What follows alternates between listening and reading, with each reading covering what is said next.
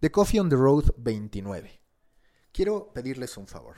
Sumen a Raya Rayamaner como uno de mis grandes referentes de marketing, al menos para este 2019.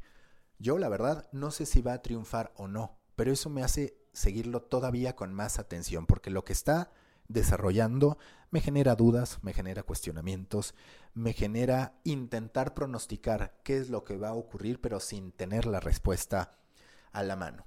Y es que si lo que está presentando como innovación y como disrupción no lo fuera en realidad, sería natural que ya tuviéramos respuestas respecto a si eso va a funcionar o no. Pero dado que es en verdad innovador y en verdad disruptivo, es que nos quedamos con muchas interrogantes que tendremos que ir resolviendo a lo largo del tiempo. ¿Quién es Raya Rayamaner? Es el Chief Marketing Officer de Mastercard y ha ido transformando a la marca para convertirla en referente absoluto del marketing experiencial y sensorial. Él concluye que dada la deshumanización en que vivimos, dado el tiempo que pasamos perdiéndonos en las redes sociales, en las plataformas tecnológicas, con nuestros dispositivos móviles, las marcas tenían una gran oportunidad en devolver a los seres humanos el valor de las interacciones entre sí, el valor y el potencial de sus cinco sentidos. Con eso en mente, se puso como objetivo que Priceless, este eslogan, este mantra de Mastercard, no se quedara solamente como un mensaje publicitario, sino que aquello que no tiene precio se pudiera sentir, se pudiera palpar, se pudiera disfrutar, se pudiera incluso oler. Ha ido, a partir de esa conclusión y de trazar su objetivo, desarrollando una serie de anuncios que abonan a esta gran misión, que es hacer del concepto de priceless algo tangible que acerque a los consumidores a amar a Mastercard. En primera, eliminó la leyenda Mastercard de su logo.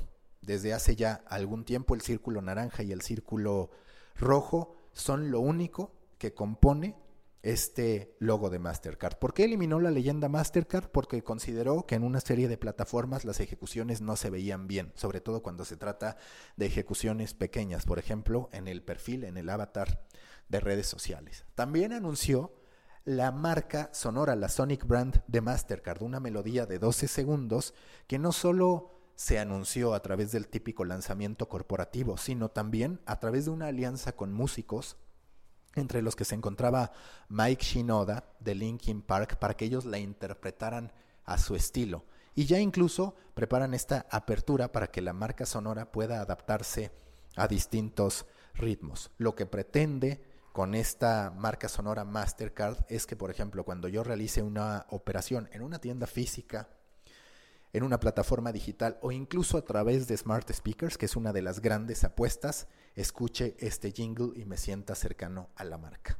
Pero hasta aquí digamos que los anuncios son un poco tradicionales o podrían entrar en lo que se suele hacer. Donde empieza a haber un cambio es que ahora ya existe un sabor Mastercard. Ese sabor Mastercard lo podemos probar a través de dos macarrones recientemente lanzados. Por supuesto, estos macarrones son uno naranja y uno rojo en referencia a su logo. ¿A qué saben?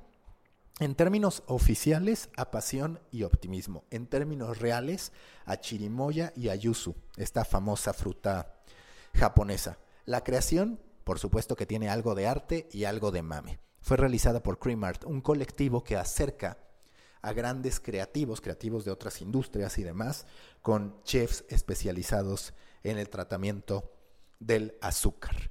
Estos macarrones los podremos encontrar en espacios particulares de Mastercard, en eventos, en aquellos lugares en los que sean aliados estratégicos y demás. Pero no solo eso, Mastercard, que siempre ha promovido estas experiencias extraordinarias a través de su eslogan, cuando menos, y del potencial para pagar con su tarjeta, lo que pretende es crear un colectivo internacional de cocina. Y ya lo empezó a hacer.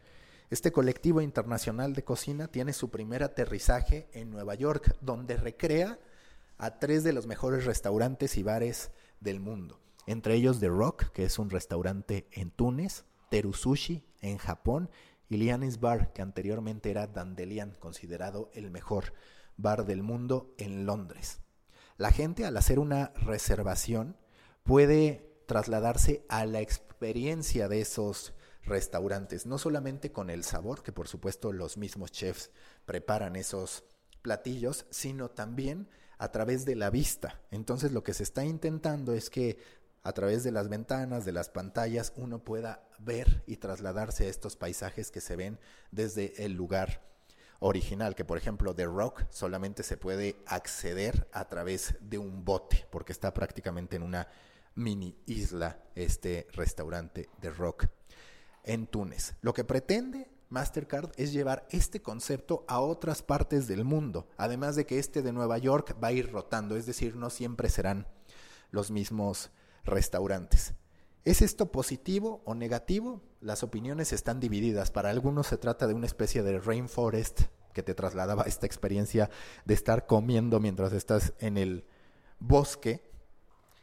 Pero para otros sí es una gran manera de acercar a la marca a que no solamente promueva un estilo de vida a través del consumo, sino que también lo genere, también lo entregue a los usuarios. Está próximo a abrir un bistro Mastercard en el Aeropuerto Internacional de Roma y se prevé que habrá también en otros lugares este tipo de conceptos que van rotando con grandes chefs. No es Mastercard la única marca que lo está haciendo. Por ejemplo, también Taco Bell recientemente abrió The Bell, que es un hotel y resort plagado de experiencias de tacos, pero también con muchísimo merchandising en torno a Taco Bell. Así que vamos a ver si funciona esta experiencia, esta apuesta por demostrar que Mastercard es mucho más que lo que siempre ha sido, que puede transformar el priceless en un estilo de vida.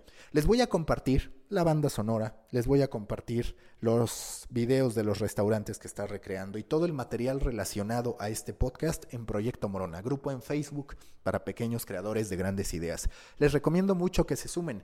Todos los derivados, digamos, de estas pláticas que tenemos por estos espacios, los voy a ir trabajando, los voy a ir compartiendo a través de ese grupo en Facebook, Proyecto Morona. Los espero.